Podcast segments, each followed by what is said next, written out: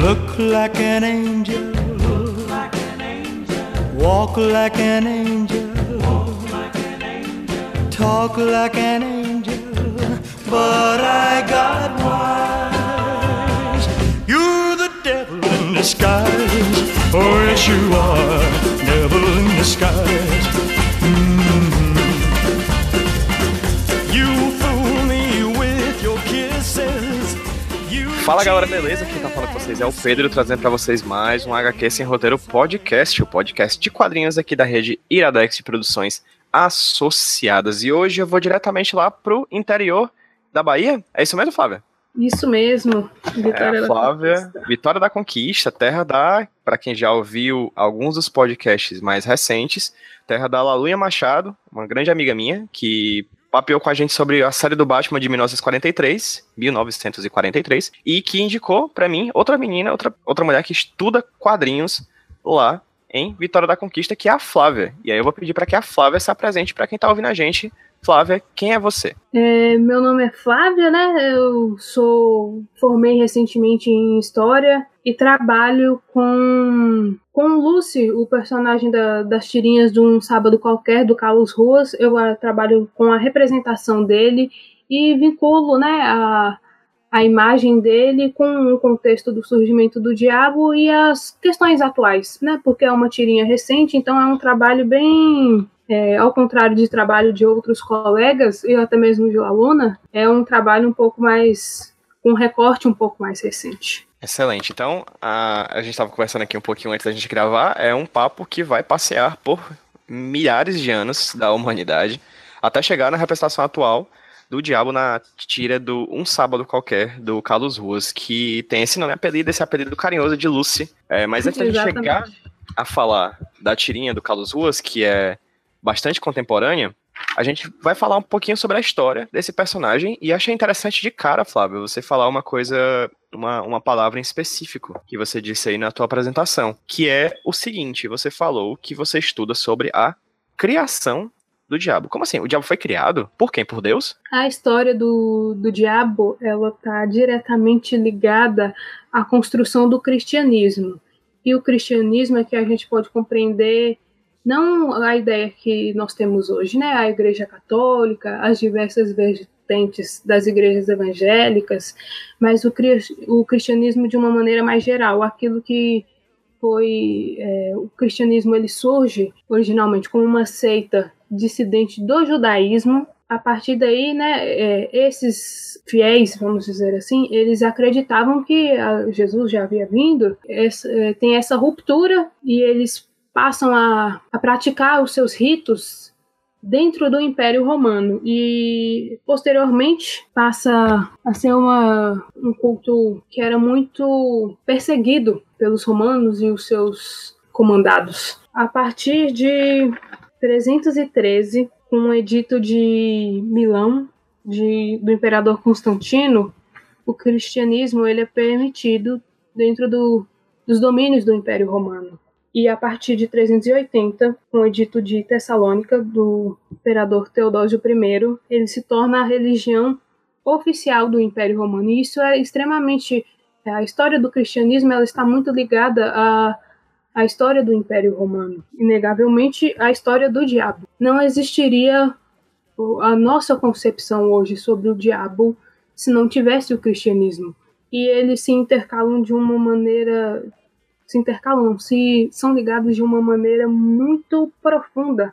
É, o Antigo Testamento, né, que é é a base do judaísmo, de certa forma, ele tem essa concepção de mal, tem essa concepção de um adversário, mas ela não é muito bem definida. A partir do Novo Testamento, e aí com os evangelhos, com o Apocalipse, você vai ter a criação da figura de do diabo de uma maneira mais concreta. Mas mesmo assim, eh, não existia uma iconografia específica sobre o diabo. Você vai eh, observar eh, iconografia, relatos eh, da população a partir da Idade Média, que é onde a imagem do diabo realmente se solidifica no pensamento da população. Eu quero te fazer uma pergunta de algo que você falou anteriormente, que acho que vale a pena a gente até pontuar com mais profundidade. Você chegou a falar, por exemplo, que a religião católica, a religião cristã, né, o cristianismo, não católica ainda, né? Acho que a gente não pode uhum. falar catolicismo no momento, né? Não. não. Okay. É, a religião cristã ali do começo do, do Império, naquele período do Império Romano, ela foi apropriada pelo Império Romano, né? Por quê? Historicamente, qual foi o interesse em Roma de se apropriar de uma religião que até pouco tempo atrás ela própria combatia? Então, é, existem muitas vertentes, né, a respeito da, dessa discussão. Primeira coisa, é, a religião ou melhor, as religiões que eram praticadas no, no seio do Império Romano, elas tinham um cunho politeísta, né? Elas acreditavam em vários deuses. O cristianismo, no seu sentido mais amplo, ele é a primeira religião monoteísta, né? Que acredita em um deus só, que ganha uma repercussão muito grande dentro do, do Império Romano. E ela ganha tanta repercussão, tantos é, fiéis, que ela passa a ser olhada de uma maneira diferente ou não. Ou, ou nós assimilamos isso, ou isso vai nos destruir. E o Império Romano, nesse sentido, ele sempre soube assimilar muito é, em relação à política, à cultura, aos costumes dos outros, é, dos outros povos, do qual ela foi é, entrando em suas fronteiras. Então, a partir dessa percepção de que era algo que a longo prazo poderia é, trazer mais fiéis é, e também unificar ainda mais o, o, poder do império, foi apropriada essa religião. Não só no sentido do Império Romano, que, que se apropriou da, da religião cristã, como ela, é, ao longo dos séculos, foi ganhando tanta força é, de bases tão firmes que depois, né, com, com o que nós chamamos de, de Idade Média, a, a Igreja cristã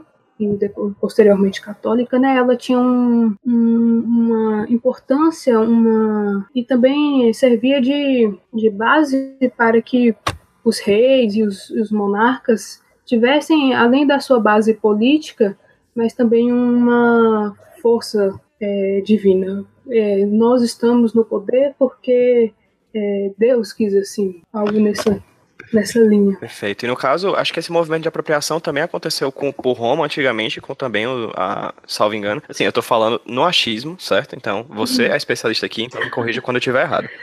É, também houve um movimento disso também com o politeísmo grego de antigamente, né? Exatamente. E meio que esse caldo de referências que Roma tinha na época, uma das coisas que ela se apropriou foi da ideia do maniqueísmo do bem e do mal de religiões, inclusive anteriores ao próprio cristianismo, não é isso? Porque essa ideia de bem e mal, inclusive, vem da época do judaísmo, né? Os registros mais antigos que se tem, né, em relação a essa é, concepção de bem e mal, você vai ter do em relação ao madeísmo, que é uma religião de 1500 antes de Cristo, mais ou menos isso, um pouco antes, é, que o Zoroastro, né, ele era o, o, uma espécie de profeta, ele acreditava em dois espíritos, que é o Spenta que era o espírito do bem, e o Angra que era o espírito do mal, e que esse espírito do bem, ele sempre se sobrepõe ao espírito do mal né, os estudos eles indicam que um pouco desse contato que, que os povos é, que, é, que, praticam o judaísmo né, tiveram ali na região do, do Oriente Médio, é, que vai influenciar a construção no judaísmo e posteriormente no cristianismo. Eu senti essa necessidade de dar um retorno, tu já estava chegando na Idade Média, voltar um pouquinho para a gente falar sobre essa questão do politeísmo grego, etc., porque ele vai influenciar bastante na, na concepção e na própria iconografia, na própria visual, na própria estética do que viria a ser o diabo posteriormente, né? Os, os judeus, eles tinham um, um costume de principalmente porque sofreram diversas invasões. Ou você é, reforça né, aquilo que o seu Deus, até porque muitos dos povos que viviam ali na, próximo aos, aos judeus são povos politeístas. É, então, é, ou você vai reforçar que o, o seu Deus é superior, ou de outra maneira você vai é, subjugar, é, inferiorizar os outros deuses. E aí, é, dentro dessa iconografia que o diabo ele adquire ao longo da, da Idade Média para cá é, tem influência de outros deuses, como por exemplo o tridente do, do Poseidon. Ele acaba sendo né, apropriado, é, representação do diabo, é o Pazuzu, que é um deus da Assíria, se não, não me engano, a face dele é utilizada também. O, o deus Pan, e você tem relatos na cultura grega e na cultura arcádia, que ele era metade é, homem e metade bode, e isso inclusive é uma das características que o, o personagem do Lucy tem, e então a, acaba acontecendo essa apropriação no objetivo justamente de é, depreciar, de diminuir a figura dos outros deuses e posteriormente colocando isso com a figura que é o, é o principal adversário do, de Jesus, de, de Deus, né? O, o diabo em si. Entendo, eu quase chego a sentir Flávio, como se fosse uma, um, grande, um grande jogo de matemática, em que você tem uma série de fatores e que você quer reunir um fator comum. Assim, parece que eles pegaram vários pedaços de vários momentos, de vários personagens, para montar a ideia do um maligno, né? Exatamente. Nesse contexto, né, depois do, do fim do Império Romano, é, o início da Idade Média, é, ele vai se alinhando é, com as características que que já tem no, no imaginário popular as características é, iconográficas né, que são colocadas, como a, a utilização dessas características de outros deuses para alinhar em uma figura só, que é o diabo. E até a própria denominação em si passa a ser mais utilizada, porque é, nesse, no primeiro momento, no, no Império, é, tinha essa figura que, que representava o mal, mas ela não era muito específica. Até a mais ou menos alta Idade Média, é, você vai ter a, a, figura do diabo como ele é o principal inimigo de Deus, mas ele pode sim ser vencido. E tem, tem essa, esse pensamento otimista de que ele é um, um adversário que pode ser destruído e que vai chegar um novo. Só que né, a virada do, do ano 1000 e posteriormente com a, a, baixa Idade Média e as questões é, externas, como a, a crise do, do, século XIV, é, a Guerra dos Cem Anos, é, a peste negra e outros fatores também de, de cunho político e, e, social, vai trazendo um certo pessimismo para a população. Então, é, tem essa mudança de pensamento em que é, aquele inimigo que poderia ser vencido agora já não é tão assim. É, ele é um adversário formidável, né? Ele tem condições de tomar, é, fazer possessões, de fazer as mulheres é, tomarem atitudes consideradas erradas, é, ludibriar uma pessoa é, e várias outras relatos que são feitos, né? Ao longo do, de toda a Idade Média, ele passa a adquirir mais força. A partir desse, dessas é, diversas situações que acontecem do, da Baixa Idade Média para cá, o diabo ele passa, ele passa a ser uma figura muito importante dentro do cristianismo.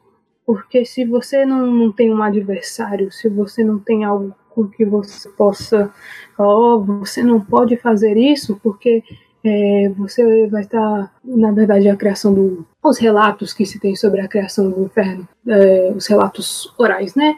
Seria do, do final aí da, da Idade Média para o início da Idade Moderna. Se você fizer isso, isso é errado, você vai para o inferno, você vai para o purgatório. Ele passa a adquirir, de certa forma, reconhecimento e passa a ser uma figura central no cristianismo no sentido amplo, né? Tanto a Igreja Católica como as outras vertentes evangélicas que vêm posteriormente. Antes disso, você chegou a falar, quando estava falando dos, da Síria, da, da antiga Grécia, você falou o nome do Pazuzu, né? Que é um deus, hum. salvo engano, assírio, como você falou. Que é um nome que até hoje você consegue ver em alguns filmes ou algumas coisas o nome do Pazuzu como, a, como um sinônimo de, de diabo. Mas não só hum. ele. Né? A gente pode falar de tinhoso, cão, enfim, existem milhões, assim, eu não seria nem, acho que milhares ou milhões de nomes pro, pro, pro, pro coisa ruim. né? É. A que se deve essa pluralidade de nomes do, do nosso amigo Lucy? Além da, das questões que cada região tem os seus nomes, como eu disse anteriormente, muitos deuses de outras religiões, principalmente de cunho politeísta, eles foram desternizados. Para que eu possa reforçar a minha religião, eu preciso, de alguma maneira, invalidar ou prejudicar a outra. Então, além das características físicas, que são muito fortes, tem outros relatos de, de outros deuses também, né? Que a partir de um, um contato, né? dos judeus primeiramente, depois dos cristãos, de que ah, ele é um, um deus de uma religião politeísta, então ele é o demônio, ou coisas nesse sentido, principalmente e até eh, determinados relatos de é, deuses que tinham culto dentro do Império Romano é, que depois foram é, de certa forma demonizados, justamente nessa ânsia de valorizar né, a religião monoteísta e depreciar as religiões de cunho politeísta. A gente está quase chegando já na Idade Moderna e com a, a, utilização, a criação de algumas obras que vão ser extremamente importantes né, para manutenção da imagem do diabo na cultura pop, inclusive hoje em dia. Mas uhum. antes da uhum. gente chegar nisso, eu queria dar uma pausa e sair um pouquinho dessa linha narrativa que a gente está falando, Flávia, e perguntar para ti de onde veio a ideia de estudar esse tema. Todo mundo sempre pergunta o, motivo, né? É, eu sempre tive, sempre, na verdade, depois que eu comecei a, a graduação e o, o, contato que eu tive com a religião cristã, né? A história da religião cristã sempre foi um assunto que me instigou muito, né? Por que o diabo? Qual é a construção? Qual é a história por trás disso? Quando eu me interessei com o tema, a minha ideia era trabalhar com outra coisa. Inclusive, uma das possibilidades foi justamente trabalhar com a representação do diabo na, na Divina Comédia, que é uma das obras que, que tem uma influência muito grande nessa, nessa construção do diabo e do seu espaço em si. Mas acabou não, não dando certo, depois eu acabei trocando de tema, só que não era um, apesar sobre o diabo não era um tema que me instigava. E aí surgiu a sugestão de uma professora minha da graduação que eu trabalhasse isso com uma literatura de cordel. É, conheço, mas é, por não ter nascido aqui, é uma coisa que ainda assim é um pouco distante para mim. E aí surgiu essa ideia de trabalhar com a representação do Lucy num sábado qualquer, porque era um, um material, né? A fonte são, são as tirinhas é um material muito rico e tem essa possibilidade da internet. Então, é, justamente quebrar essa parte de trabalho que é restrito unicamente àquele espaço. A gente tem que procurar expandir e também ter um procurar ter um diálogo com as outras. No final das contas, é para contribuir para a nossa sociedade, para o conjunto. Então, eu, daí surgiu essa ideia de, de trabalhar com, com Lúcia, minha orientadora é, gostou da ideia, viu que, que tinha uma viabilidade, e aí comecei a, a trabalhar com, com as tirinhas de um sábado qualquer e com a representação do Lucy. Excelente, isso foi tua teu TCC, tua monografia, agora de 2018? Isso, é, eu, eu me formei agora em oficialmente em abril, saí do forno, tem pouco tempo. Voltando para a linha do tempo e falando um pouquinho sobre o Tinhoso. E da Idade Média a gente pulou para a Idade Moderna e algumas criações de obras que que falam um pouco sobre, sobre o demônio e acabam guiando um pouco. A, você falou, por exemplo, o exemplo talvez do maior dessas obras, que seja a Divina Comédia, mas tem outros vários trabalhos desse período histórico que acabam é, fomentando a ideia desse demônio. E seria estranho dizer que talvez essas obras elas foram bastante influenciadas pelo, pelo imaginário desse período de dessa, abre aspas, idade das trevas, fecha aspas, que veio anteriormente? Sem dúvidas, porque inevitavelmente grande maioria das produções é, humanas, elas primeiro surgem, né, as ideias, depois elas são a população, principalmente obras de, de literatura, né, como essa como a Divina Comédia, que tem um, um cunho social muito grande. Ele, né, Dante ele usa muito do, do espaço da vivência dele para escrever essa obra. Então, isso passa primeiro por, pelo imaginário popular e como isso de alguma maneira é muito difundido, depois isso passa para a literatura influencia nos outros meios, né? Não só na literatura, ou como de uma maneira mais atual, até as tirinhas, né? De um sábado qualquer. Além da, da Divina Comédia, que é uma obra que é um marco, porque é a primeira representação, é, primeiro registro que se tem, né? Registro escrito que faz uma descrição do que seria o inferno, o purgatório e o céu, né, que é uma construção que nós levamos até hoje. Outra obra também que merece ser citada, que é o Marleus Maleficarum, né, que é o livro de caça às bruxas, não só as bruxas, né, ele é muito conhecido, mas pelas práticas de heresia. Então ele era um manual do que é, quais requisitos, entre aspas, que uma pessoa, se ela cumprir esses requisitos, que ela de alguma maneira representava um risco para a sociedade e que ela tinha que ser punida. Que é que, que foi uma, um documento que foi utilizado bastante na Caça às Bruxas, que eram personagens também muito importantes junto nesse, nesse folclore em torno do diabo, né? Apesar de em determinadas determinados relatos, né, até essa ah, que as bruxas de alguma maneira elas trabalhavam com o diabo e tudo mais, mas em relação aos relatos em si, eles não são tão, é, apesar de ter essa influência de certa forma, mas ele não é tão preciso né, nos registros se tem a, a respeito, até porque é, se a, a, ideia que se tem sobre, ou melhor, os relatos que se tem sobre o diabo, principalmente ali do, da Idade Média, final da Idade Média, início da, da Idade Moderna, são em relação a possessões, a fazer pegadinhas, é, coisas que eram consideradas erradas, mas de certa forma, são um pouco independentes, né? Essa figura da bruxa em relação ao diabo. E era uma coisa muito vinculada ao feminino também, né? Porque tem essa. Até por uma base bíblica, porque a Eva, de certa forma, influenciou Adão, né? A comer do, do fruto proibido e levando o homem a, a conhecer o pecado. Então, existe todo um estigma é, relacionado à mulher e essa questão do, do pecado e do mal, consequentemente, né? Mas, é, além da mulher, que é uma figura que, que, se tem muitos relatos, né? Que o diabo fazia possessões é, e etc.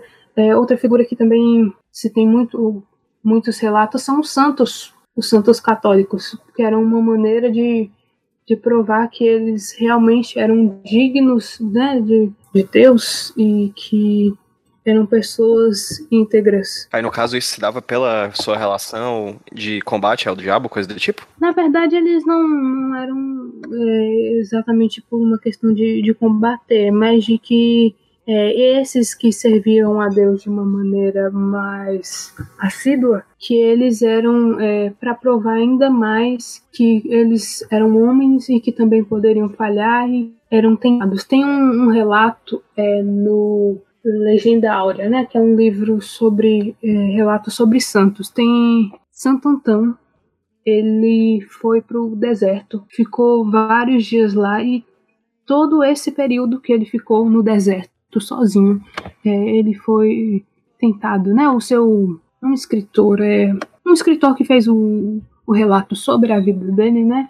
Diz que todo esse período que ele ficou no deserto, ele foi tentado, justamente nessa tentativa de provar que mesmo aqueles que estavam mais próximos também poderiam ser corrompidos, de certa forma. Perfeito, Flávia. Uma das coisas que eu acho bastante interessante, eu não sei nem se eu posso falar isso, mas em torno dessa, desse, desse, desse mito dessa, dessa, dessa mitologia em torno do, do demônio, é que tem uma questão muito forte, e isso se mostra bastante na, na obra do, do Dante Alighieri, que é uma questão basicamente geográfica, né? Em que você coloca o demônio no inferno, embaixo. Isso é do Dante ou isso é anterior? Como é que se dá essa questão geográfica desse espaço que é o inferno? É, essa é uma parte que né, eu fiz um, algumas leituras, alguns estudos a respeito, mas é que eu não acabo entrando muito por trabalhar com a representação em, em uma outra fonte, né?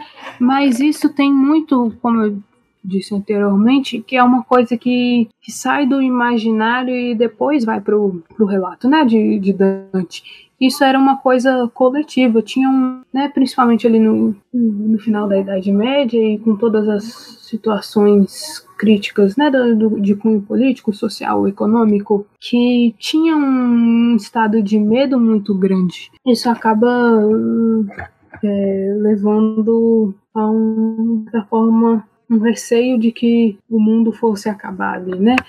Que o que não acaba acontecendo. Ele que até hoje existe, né? Sim, sim. Sempre, é, sempre tem relatos, né? Ah, que o mundo vai acabar determinado dia. Mas alguns são mais algumas dessas suposições, né? De, de que o mundo vai acabar são mais fortes do que outros. Que nem, por exemplo, é, na virada do ano 1000, né? Na Idade Média.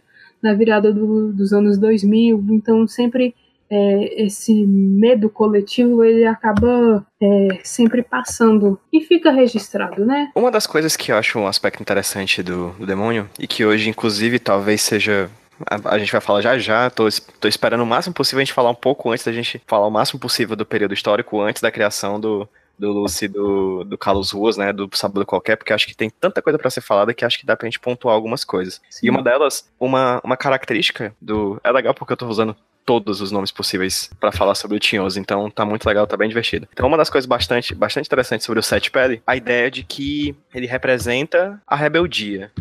Né? Tem a frase clássica do, do livro do John Milton, que é, é melhor reinar no inferno do que servir no céu, né? E tem toda essa ideia de que o diabo foi enviado lá para baixo, lá pro, pro uhum. inferno, por causa dessa rebeldia a ele, a, a, a, a, ele com E maiúsculo, né? A figura do Deus. Fala um pouquinho sobre essa questão da, dessa característica dele, ela é marcante, ela é presente em basicamente todos os relatos, por que que de fato o diabo chegou a ser expulso do, do paraíso? Na grande maioria do, das representações e, e, dos relatos que você tem do diabo, é, isso é uma marca muito evidente, principalmente né, Lúcia do, do Carlos Ruas também tem essa característica, é uma característica que né, tem um, um cunho bíblico, bíblico, assim, não está de uma maneira direta na Bíblia, mas que foi sendo um, um pensamento que, que surgiu e que foi tomado pelo, pelas pessoas, né? Que ele queria ter mais poder, mais ser mais do que Deus, né? O Deus aqui no sentido o único Deus, monoteísta, com, com L maiúsculo, e que ele se rebelou, Deus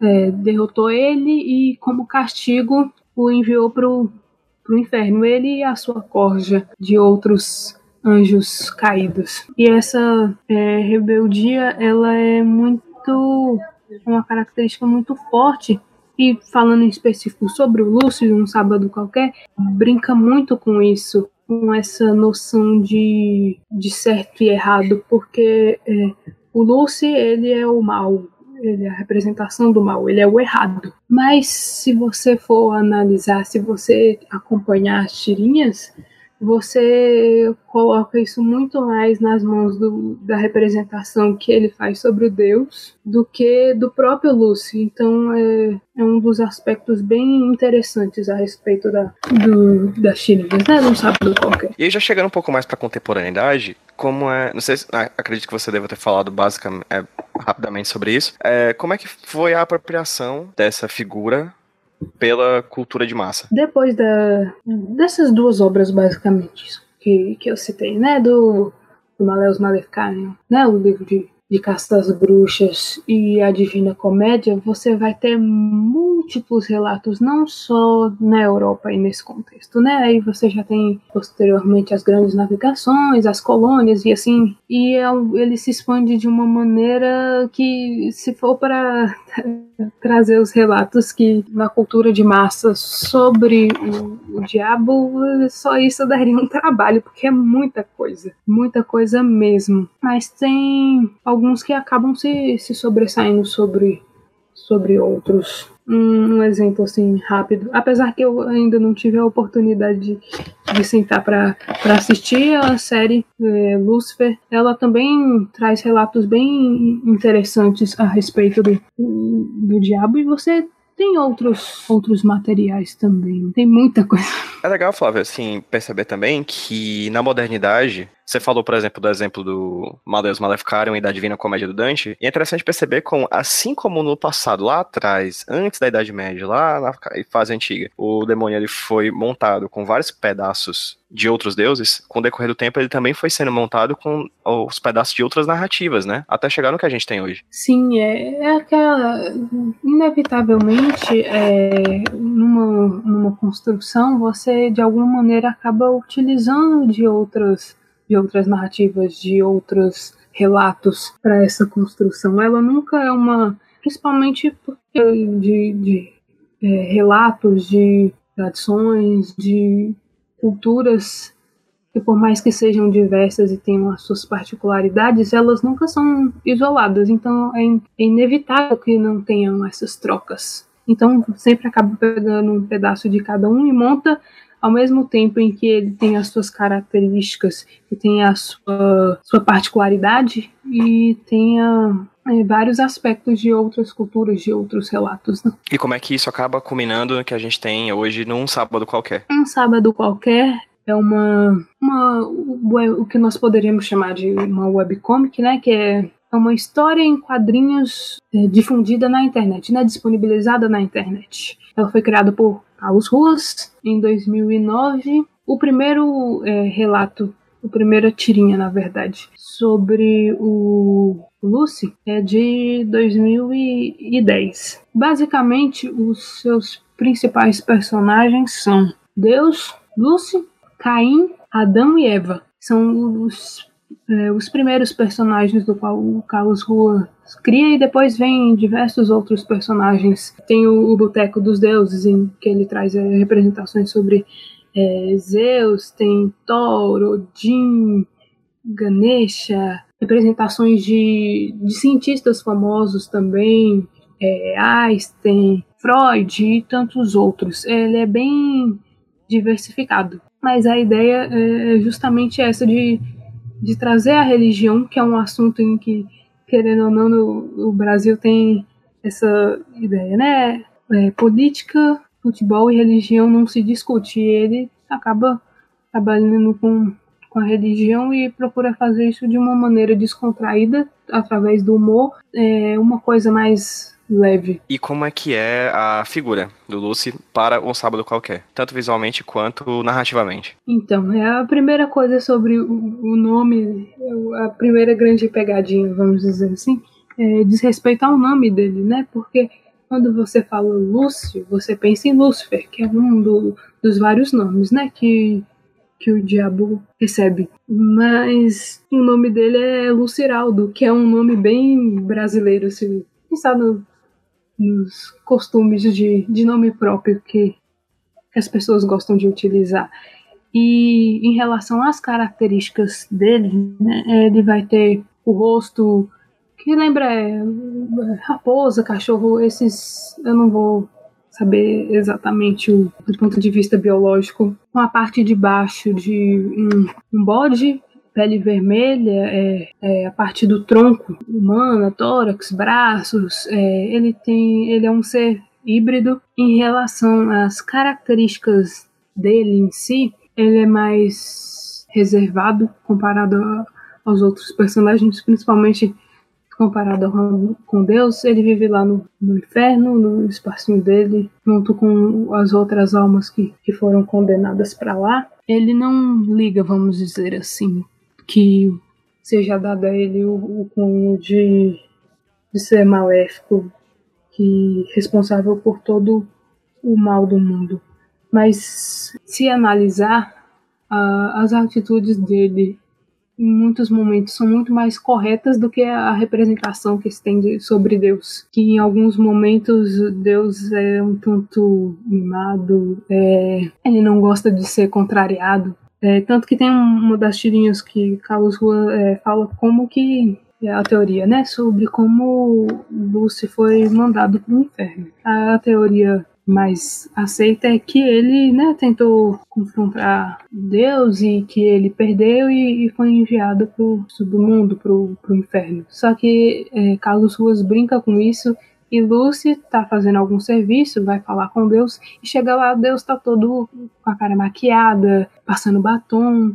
E aí Adão pega e questiona para ele o que que aconteceu realmente. Aí ele imagina essa cena em que ele chega lá e Deus tá fazendo algo que se imagina que ele não não vai fazer, e aí ele fala, ah, não, é melhor deixar quieto, isso não, não é importante. Mas ele, e outro ponto que eu acho que é e é um, ponto que, que eu procurei explorar muito na, na minha monografia, é o, contexto, de certa forma, político que, que a figura dele tem. Porque o Carlos Ruas, através do Lúcio, faz uma crítica muito forte em relação aos evangélicos. E, na verdade, há uma corrente específica do, do, dos evangélicos, né? Que, evangélicos ou protestantes. Aqui no Brasil nós temos o, o costume de e utilizar como evangélicos e eles nem gostam muito, né, dessa desse termo, eles consideram muito pejorativo, porque acaba generalizando sobre um grupo que parece ser homogêneo, mas ele é muito heterogêneo dentro de si, tem muitas divisões, muitas ideias diferentes e ele faz uma crítica principalmente ao que é, Mariano, né, um pesquisador, professor da USP que trabalha com é, as igrejas evangélicas no, no, Brasil, que ele chama de neopentecostais, que são é, essas igrejas que utilizam principalmente da teologia da prosperidade, que essa ideia de que você vai estar bem, o seu lugar vai estar garantido no céu se você lá fazer o seu dízimo, valoriza muito o material então, e, em vista do, do espiritual. E a crítica dele é muito forte nesse sentido. Tem várias tirinhas que ele faz essa crítica e algumas até com personagens que, que nós sabemos, né? Que, que personagens que trata, mas não fala de uma maneira direta. E essas é, essa utilização do Lucy, que ele que faz tudo errado, ele é a representação do mal, é, tem momentos em que o Lúcio ele perde a paciência com isso. Ele, tanto que tem uma das tirinhas que eu acho que, é, que são uma das mais significativas é, a respeito disso, que tá Lucy, Deus, Caim, Eva e Adão, né? Os personagens principais. E Jesus também, que Jesus ele passa a participar mais, mas ele é uma criação posterior. Que ele fala: se eu se eu faço mal, se eu faço errado, por que que eu vou julgar os maus? E aí todo mundo fica olhando um pro outro e fica, é, não, não tem como responder. É, eu tô vendo a tirinha aqui, é muito boa. Deus, ih, rapaz, aí Adão, ih, que perspicácia, o canheta, essa te pegou, hein? Muito bom. É, eu acho que eu falo como, de certa forma, uma pessoa que utilizou isso, né, como um, um trabalho de, de conclusão de curso, mas antes disso eu já li as gostava pelo abordagem que ele faz é, tem determinados momentos que ele é, faz uma crítica muito ácida? Tem. É, é inegável. Mas é, eu acho que, independente disso, o saldo da tirinha é positivo, porque ele começa trabalhando muito com, com as religiões cristãs em si, né? E não só o, o catolicismo, que ele nem traz tantos relatos assim, né? Mais pela crítica religiosa que ele faz, mas depois dessa pluralidade que, que ele traz através do, do Boteco dos Deuses e de trazer também é, ateus. Tem uma tirinha que o Lúcio está conversando com vários é, cientistas e eles estão no, no inferno e eles estão fazendo maior festa. Então, essa capacidade que ele, que ele tem de trazer diversos personagens de múltiplas religiões, não só para fazer isso de uma maneira divertida e que, por mais que tenham essas críticas ácidas, é, é sempre de uma maneira bem humorada e que até que muitas pessoas elas não têm contato com essas outras religiões. Então, de alguma maneira, fala, oh, ah, quem é esse personagem? Ah, é, procurar conhecer mais, porque a questão religiosa é muito é um assunto muito sensível, porque ao mesmo tempo que ele trata de uma parte coletiva, uma parte pública, ela também traz uma parte privada, porque tem a ver com aquilo que você acredita, com as suas crenças, com as suas convicções. Procurar fazer isso de uma maneira que, óbvio, ninguém é isento de, de opinião. Colocar uma crítica, colocar um. Ah, oh, eu não concordo com isso mas também trazer essa pluralidade, essa diversidade. Então, acho que apesar de todas as situações, a tirinha, as tirinhas, né, de um sábado qualquer, ela cumpre no que diz respeito a isso, um objetivo muito específico e consegue cumprir muito bem. Flávia, eu só tenho a agradecer o papo de hoje. Espero que você tenha gostado, tanto quanto eu gostei. Espero que as pessoas que estão ouvindo a gente tenham curtido também. Se você não conhece um sábado qualquer, acho muito difícil, porque, enfim, é uma das tiras mais conhecidas do Brasil, uma das mais antigas, uma das mais já quase tradicionais da, da internet brasileira.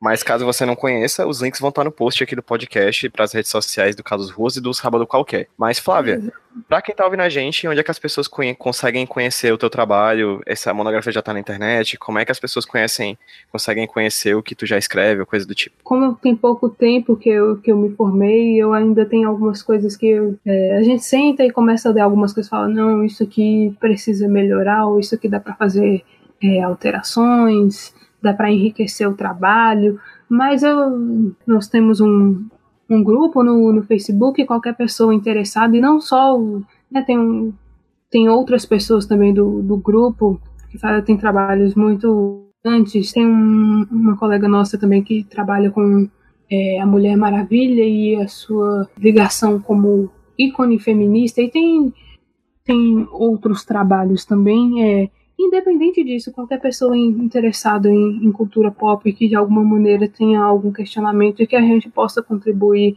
e também é, que querem entrar em contato, é só ir lá no Facebook, é grupo HQ, que vai ser muito bem é, recepcionado, qualquer dúvida, qualquer questão, qualquer coisa que possa contribuir com o grupo de pesquisa e com as discussões. O importante é, é participar. A ideia do, do grupo do, do HQ foi justamente para é, quebrar um pouco esse estigma que tem na, na academia de que cultura pop é um trabalho que não vale a pena ou que de alguma maneira é, não serve.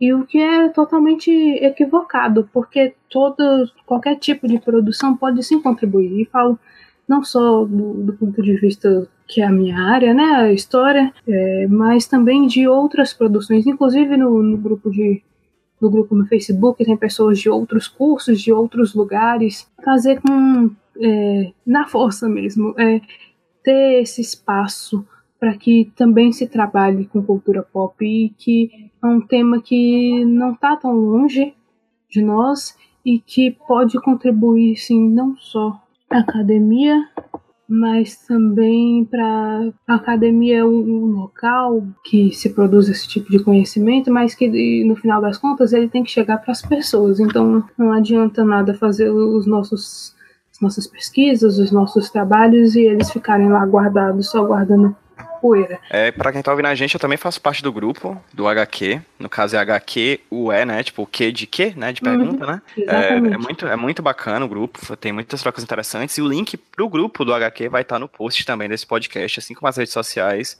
do Um Sábado Qualquer. É isso, uhum. Flávia muito obrigado. Espero que essa sua pesquisa não pare aí, espero que ela se desdobre. Ela tem tudo para ser uma pesquisa extremamente maior, é um tema muito bacana. Assim e, espero. Pois pronto, espero realmente que, que novas coisas venham daí, de verdade, tá bom? Não, eu que eu, eu quero agradecer a você, Pedro, e ao espaço que você está disponibilizando, é que qualquer pessoa, né, que queira é, entrar em contato é, posso deixar meu e-mail, qualquer, qualquer pessoa que estiver interessada ou queira conversar a respeito, é só falar, a ideia justamente é contribuir, quanto mais pessoas, melhor. Ótimo, eu vou colocar teu e-mail aqui no post também para quem quiser tirar alguma dúvida ou mesmo ver o teu trabalho, tá bom? Tudo bem, muito obrigada. Obrigado a você, obrigado a Lalunha por ter, por ter apresentado nós dois, por ter falado sobre o teu trabalho. Muito obrigado. Muito obrigado ao grupo do HQ e muito obrigado para você que ouviu a gente. Esse foi mais um HQ Esse Roteiro e a gente se vê na próxima. Vamos dar um tchauzinho para quem tá ouvindo a gente no 3, 2, 1. Tchau, gente! Tchau, gente. Muito obrigada.